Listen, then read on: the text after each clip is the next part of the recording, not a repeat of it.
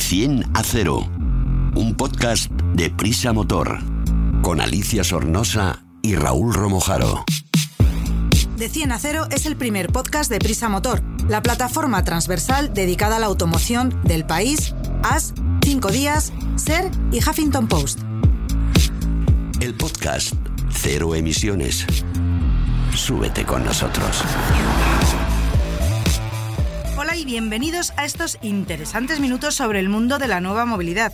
Hoy estamos en el estudio Raúl Romojaro. Hola Raúl. Hola Alicia, ¿qué tal? Y aquí a mi derecha Rubén, que llega desde el motor.com. ¿Qué tal? ¿Cómo estáis chicos? Alicia, Raúl. Sé que traes un tema muy entretenido, pero para saber todas estas cosas de las que vamos a hablar tenemos que arrancar, así que en marcha.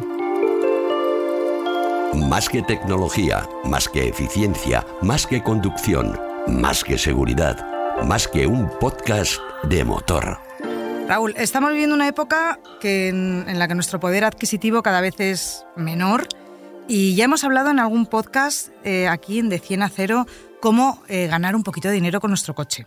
Pero a mí me tiene preocupado una cosa, porque cada vez veo que proliferan más los papelitos esos que te ponen en el salpicadero, en el, en el Cristal, parabrisas. Mm, Compramos tu coche esté como esté, te damos dinero por tu coche sea cual sea. Y esto a mí me escama un poco, porque esto de darte dinero por un coche esté como esté y sea quien sea, me da la sensación que es un poco estafa. ¿eh? ¿Eso es cierto? Hay, dos alternativas. La primera de ellas, que te compren el coche, esté como esté, siempre va a ser a un precio más bajo de- del mercado. Y la otra que quizás tú también has visto es gente que lo que te hace es poner una especie de carga, de hipoteca, por así decirlo, sobre el coche, de manera que te hacen un préstamo en el que tú lo avalas con el propio vehículo. Es decir, sigues utilizándolo, tú vas pagando el dinero que te han prestado mensualmente y cuando terminas de pagarlo, pues el coche eh, tú has estado utilizándolo, sigue siendo tuyo y no hay problema. O mejor dicho, sí hay problema, porque el problema es que evidentemente para que todo esto sea posible en estos casos son empresas que rozan, incluso particulares, que rozan prácticamente la usura, porque Claro. lo que te hacen es ponerte unos tipos de interés altísimo, de manera que tú estás pagando mucho más por el precio del dinero eh, a cambio de ofrecer como garantía tu coche y seguir disfrutando de él.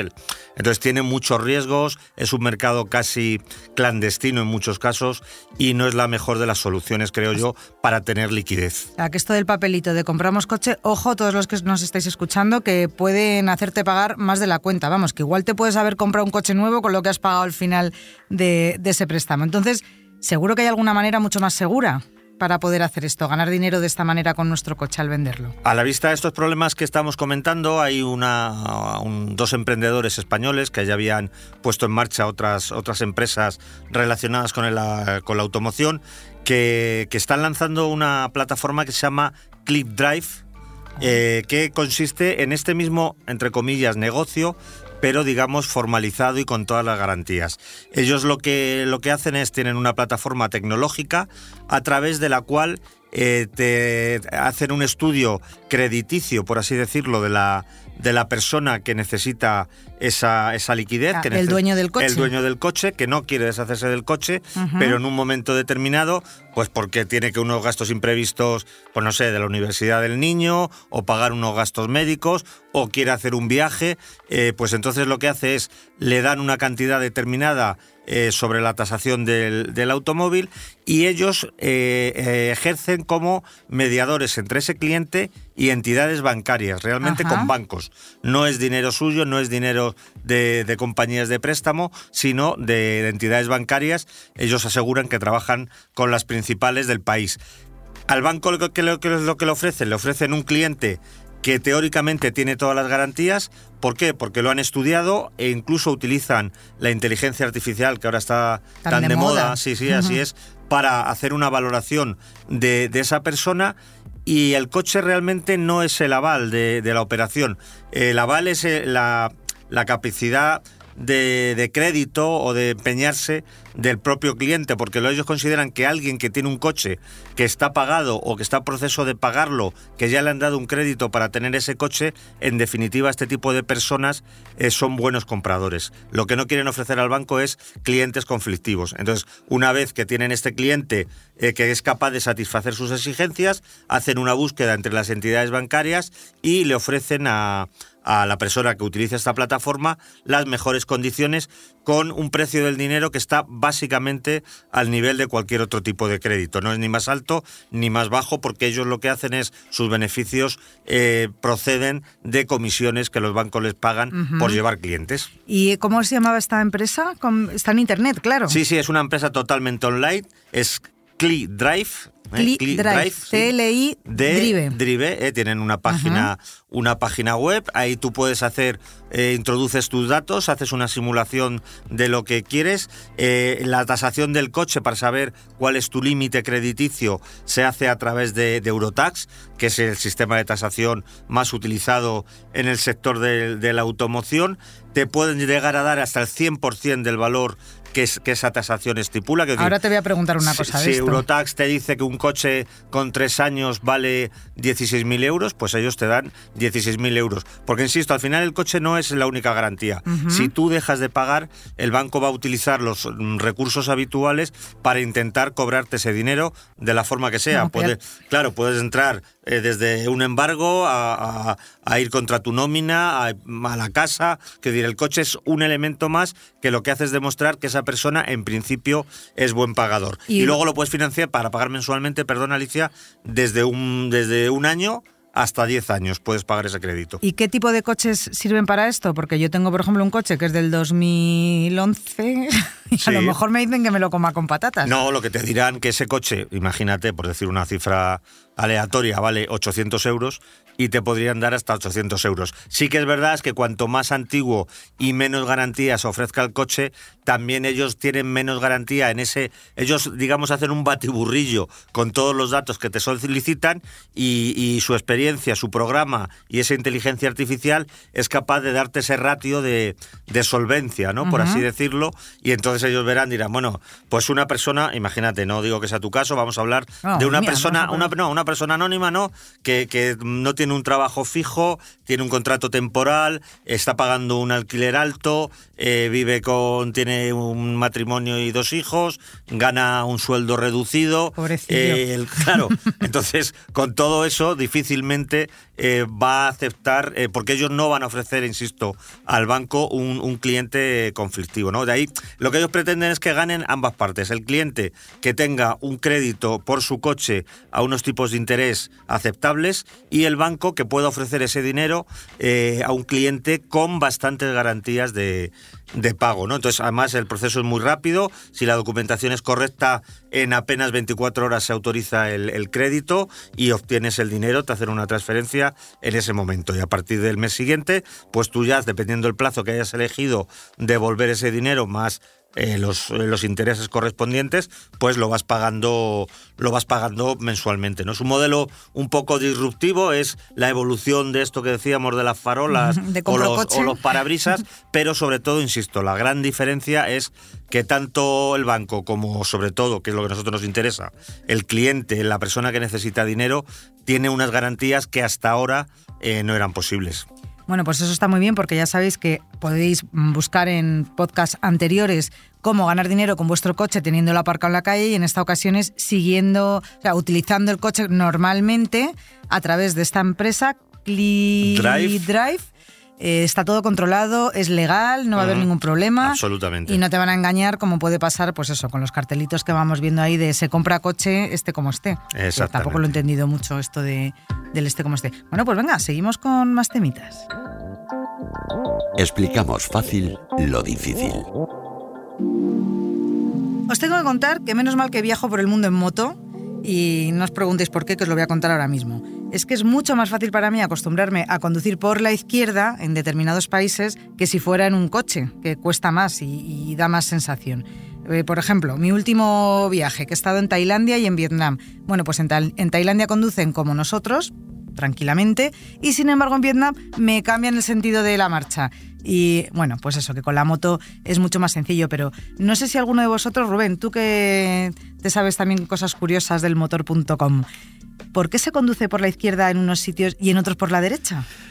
Bueno, hay que remontarse, hay que remontarse a la antigüedad. Esto, mm, de hecho, bueno, mira, tiene que ver un poco con la forma en que, en que mm, eh, la gente que iba a caballo en la antigüedad eh, manejaba el caballo y el arma. Claro. Eh, que llevar la espada. ahí. Claro, eh, a- habitualmente pues eh, es verdad que ya se sabe que más o menos el 90% de la población es diestra.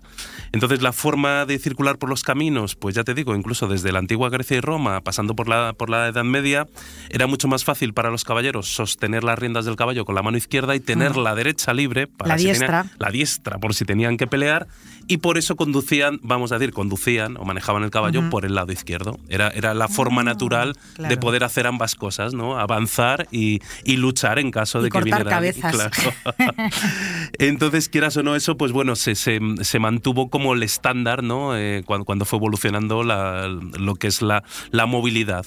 Es una historia muy bonita, pero todo fue cambiando según iban creciendo los vehículos, ¿no? Desde el caballo, el carro, empezamos a tener las caravanas, esas que llevaban en el oeste, por ejemplo en Estados Unidos, que llevaban el correo y llevaban el dinero de un lado a otro e incluso a determinados eh, pasajeros. ¿Qué pasó eh, con esto en Estados Unidos en el siglo XIX? Pues mira, eh, justo tuvo que ver con la Guerra de la Independencia. de repente es, eh, se inventó una especie de carro muy grande, que hasta entonces no, no se había de, de unas dimensiones muy grandes, que se llama Conestoga, que tiene que ver mucho con la población esa de Estados Unidos, en Pensilvania, que se llama igual. Vamos, de hecho viene por el carro este.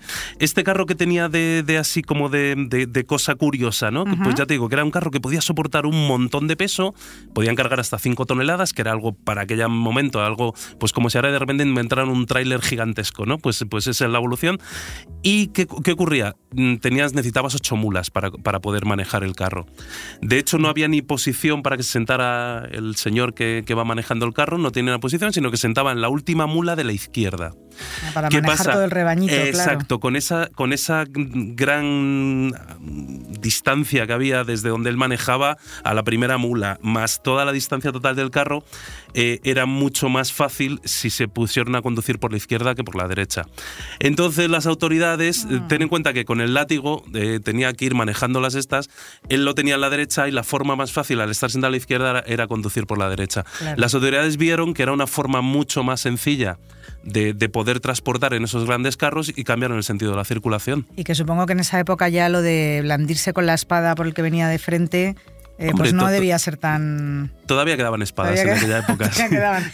Todavía quedaban espadas. Así que en 1900, en 1792, perdón que me bailan las cifras, en 1792 se cambió el sentido En de, de marcha en Hmm. Estados Unidos. Bueno, y entonces, ¿qué pasa en Europa? Porque muy bien, en Estados Unidos ya conducían por el lado, vamos a llamarlo, para nosotros normal. El normal, el normal. Pero sin embargo aquí seguíamos conduciendo por el lado contrario. Sí, hasta que de repente también eh, eh, Francia y, y todas las guerras napoleónicas y esa, esa forma de entender que tenían ellos, eh, pues un poco el cambio de leyes, ¿no? Que, que vio Napoleón, pensó que lo de cambiar el sentido de la circulación en Francia también tenía, era algo un poco incluso contrarrevolucionario, ¿no? Eh, volver, volver, eh, que querían acabar con lo que había instaurado hasta ese momento, ¿no? Y lo de, entonces ya te digo, Napoleón y sus ejércitos, eh, esa, esa forma de, de conducir por ese lado la fueron llevando a los territorios conquistados, entre ellos España, claro. Aquí tuvimos a su hermano José Botella. Sí, mira que hace poquito, hace muy poquito, lo, se celebraba en Madrid esta, esta fiesta de la independencia de los franceses. Por cierto, ¿qué pasó en, este- en Inglaterra? Porque muy bien, en Europa y, y se instaura el conducir por el lado mm, normal, hemos dicho entre comillas, pero en Inglaterra siguen conduciendo por la izquierda y en todos los países que tienen que ver con, con Inglaterra, en la Commonwealth también. Entonces, En, cuéntame qué pasó. en Inglaterra sucedió que, claro, como perdieron la guerra de la independencia, en Estados Unidos, todo lo que las nuevas colonias y que habían perdido todo ese territorio y tal, todo lo que venía de allí, pues claro, era súper rechazable porque para ellos era una afrenta. Habían perdido una gran guerra en un, en un nuevo continente. Entonces, cuando se puso de moda en Europa eh, empezar a circular por la derecha, gracias a lo que te digo, a Napoleón, ellos siguieron manteniendo que su forma de conducción era por la izquierda. Y evidentemente lo llevaron todas sus colonias, desde la India, has estado ahora en Vietnam. Sudáfrica, Australia, todo lo que ha sido territorio, vamos a decir, conquistado por, por los ingleses y territorios de ultramar para ellos, han mantenido en muchos de ellos, en muchos de ellos esa tradición. Bueno, pues ahora te voy a contar otra historia. La de Suecia e Islandia, que nunca nos acordamos de estos Mm. países que están tan al norte y tan lejanos. Eh, fue hasta las 5 de la madrugada del día 3 de septiembre de 1967 cuando siguieron conduciendo por el lado incorrecto para nosotros. Y ahí el gobierno sueco obligó a sus ciudadanos a cambiar de lado a pesar de que ninguno quería. Y esto además fue de un día para otro. Le llamaron el día H y quedó para la historia como un gran ejemplo de disciplina nórdica. Fíjate, hacen esto aquí en España y ya te digo yo que acabamos todos eh, cho- chocando como los El, autos el- del, el primer choque. día hay más accidentes que la operación salida, Sí, sí. vamos, te lo digo ya. sí, sí. Esto fue en Suecia y los islandeses que les miraban con ojitos golositos vieron que lo consiguieron hacer y cambiaron el, el resto de la circulación también en su país para que, para que todos condujéramos en Europa por el mismo lado, excepto en, en Inglaterra, que bueno, son Pues- así los hijos de la Gran Bretaña. Te, te- voy a rematar que cuando entró lo que es el mundo de la automoción como tal, los primeros coches, es verdad que, que- que, bueno, en muchos sitios se mantenía lo de circular por la izquierda. Ya no era tanto carruaje, sino que había unas cosas a motor nuevas y tal. ¿Qué pasaba? Que el freno de mano solía estar fuera del coche y en el lado izquierdo. Es verdad. Por lo, por lo tanto, por lo tanto eh, para ellos también era, era una forma fácil seguir conduciendo por por la izquierda.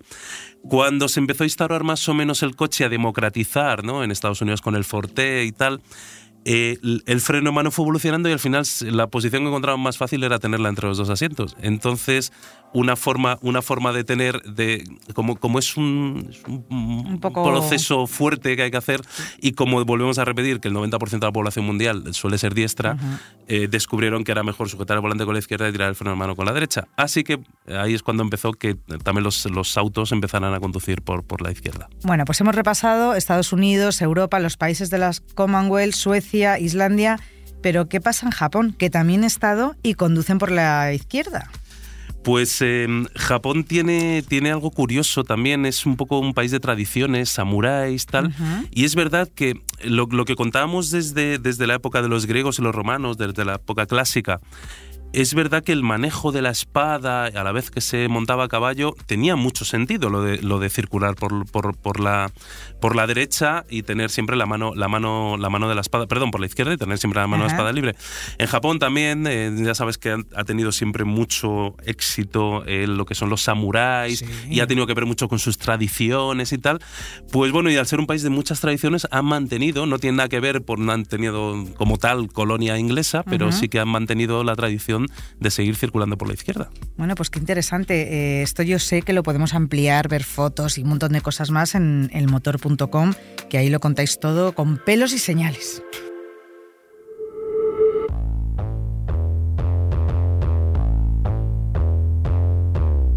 Te analizamos un vehículo en de 10 a 0. Pues hoy en nuestra prueba picadita llega Raúl con un Ford Kuga. Ahora te voy a contar todos los apellidos. P. Black Package.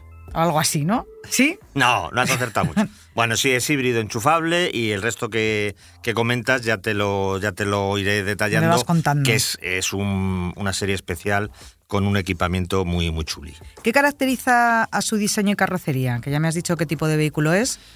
Es un sub compacto, es, eh, como, como hemos comentado, el Kuga, ya lo sabemos, es un coche muy popular. Eh, mide 4,61 metros de, de longitud, con lo cual se corresponde con el segmento C, el, que es también el, el más popular de, de todos los que se venden, porque sirve un poquito para, para todo. Y esto que comentábamos del nombre tan largo, el, el Black Package este, Black es porque Package. tiene ciertos detalles exclusivos, eh, algunos detallitos en color negro y sobre todo lo que más llama la atención es que lleva unas llantas espectaculares de 20 pulgadas, o sea, muy grandes, eh, sobre todo para un coche de este, de este tipo, que están en color negro. Entonces quedan, quedan muy chulas, ¿no? Por ejemplo, la unidad de pruebas que tuvimos nosotros era de color rojo y el contraste entre las llantas y los detallitos negros con el, con el color rojo, pues quedaba, quedaba muy llamativo, muy deportivo y es un coche que, que dentro de este posicionamiento, como decimos, pues puede llamar bastante la atención. ¿Cómo es la habitabilidad interior? Me ha parecido que es un coche que aprovecha muy bien el espacio disponible para, para su tamaño, ¿no? En relación a las dimensiones generales, las cotas interiores cumplen con las expectativas en todas las plazas. Ya sabemos que las tres, tra- las tres traseras pues siempre van un poco comprometidas, mejor para, para dos personas, pero esto ocurre en todos los coches, eh, nos vamos a cansar de, de decirlo. Aunque el maletero en este caso sí se ve, como también ocurre generalmente con esta tecnología, eh, penalizado por el sistema híbrido enchufable que tiene que posicionar una serie de elementos en esa zona y se queda en poquito más de 400 litros, que no son muchos para un coche que tiene cierta vocación, como decíamos, familiar. Los asientos traseros, dos personas, ¿no? Sí, no, hombre, pueden, no, pueden viajar, por ejemplo, hablamos de niños, ¿no? De un, de un uso familiar, pues dos niños eh, adolescentes y uno más pequeñito en el centro o algo. O sea, tres adultos Hombre, viajar, ya sabemos todos cómo hemos viajado y, que nos hemos metido cinco en, o siete en un 600, ¿no? Como decían antiguamente.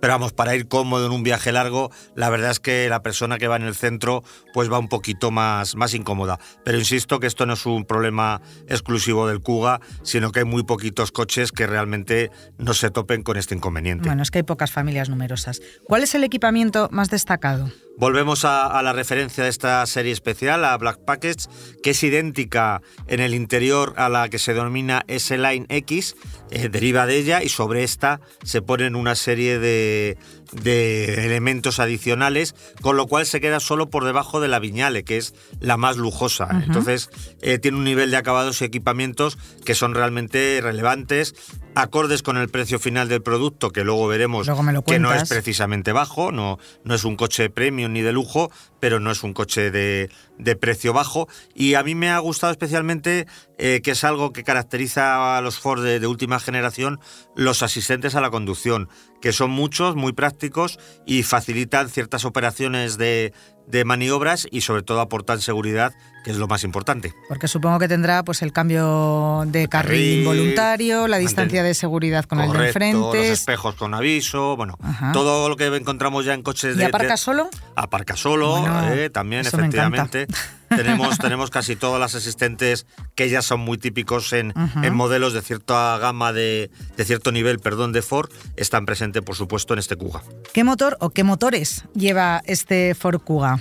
Sí, son, son dos motores con su naturaleza híbrida. Eh, es un motor de gasolina de 2,4 litros que entrega 152 caballos, otro eléctrico que llega a 132 caballos y cuando trabajan en sintonía, cuando los dos están disponibles y empujan, digamos, a su máximo rendimiento, la potencia conjunta es de 224 caballos, que está muy bien. Sobre todo hay que considerar que cuando no funciona el eléctrico, te siguen quedando 152, que, es, no está mal, no está mal, claro, porque hay algunos coches híbridos enchufables que cuando deja de funcionar el motor, el motor eléctrico, el de combustión no es demasiado potente y si es un coche grande o pesado, pues ahí igual notas un poquito que te falta. Eso, se ah. queda. Pero en este caso con 150, hombre, vas mucho mejor con 224, es obvio. Pero con 150 puedes, puedes viajar muy, muy, bien y en ciudad, por supuestísimo, te sobra. El propulsor eléctrico se alimenta con una batería de 14,4 kilovatios de capacidad. La tracción es delantera, es decir, los dos motores actúan sobre las ruedas anteriores y el cambio es eh, automático con una simulación, es, es continuo, pero con una simulación de marchas que te da la impresión de que estás cambiando de relación. ¿Cuáles son sus prestaciones y consumos? Pues si recurriéramos exclusivamente al motor eléctrico, eh, la homologación que, que tiene el Kuga es de 64 kilómetros, que en ese caso supondría que gastaríamos tan solo un litro en los 100 primeros kilómetros que recorriéramos, es decir, hasta que la batería se agotáramos, como 64 kilómetros en teoría los haríamos eh, sin emisiones, sin consumo, el consumo sería tan solo de, de gasolina, en este caso sería solo de un litro. En la realidad de la prueba ha sido algo menos optimistas. Eh, los promedios de alcance con el motor eléctrico han estado en torno a los 45-50 kilómetros, que se traduce en un consumo una vez que la batería eh, se está empezando a agotar y ya el motor tiene que intervenir más por debajo de los 5 litros, que no está mal. No está, mal. E insisto, en ciudad puedes circular prácticamente esos 50 kilómetros sin gas, sin contaminar, importante, y en eléctrico. Y, luego, pues cuando tienes que salir a la carretera, pues bueno, aunque se te haya agotado la batería, tienes un motor, como decíamos, de 150 caballos. Y luego, como dato, siempre decimos, pues la velocidad máxima que señala Ford para esta versión es de 200 kilómetros, o sea que más que suficiente para, para cualquier carretera.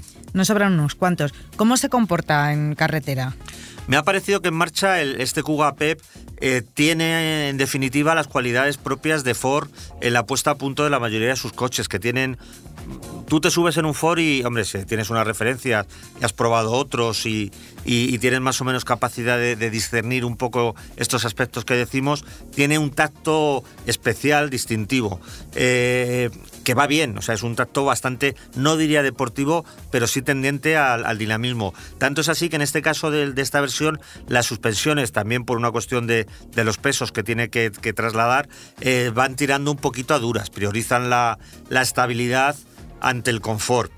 Pero eso, perdóname, siempre lo decimos de los vehículos híbridos, porque, ¿no? Claro, claro. Es como un mal que tienen todos. Son endémicos, efectivamente. Tiene mucho peso y hay que sostener ese precio, ese peso, perdón, mm. y mantenerlo, mantenerlo en su sitio. Lo que ocurre que en este caso, además, como las llantas son de 20 pulgadas y los neumáticos de perfil bajo, pues también mm, el, el perfil de la goma del neumático no ayuda a aportar una mayor comodidad. ¿no? Entonces, en ese sentido, en carretera no. En autopista y autovía sin ningún problema y en carreteras en mal estado, pues quizás notes un poquito más los baches que con otros coches que seguramente al ser más blando también son un poquito menos estables. y en cuanto al, perdón, al tamaño, ya por terminar, del, uso de la utilización eh, para uso urbano, que es donde mayores ventajas va a presentar el sistema híbrido, es, es perfecto porque no no tiene, no tiene un, tamaño excesivamente grande, se aparca bien, se maneja bien y, en ese sentido, añadiéndole la posibilidad de circular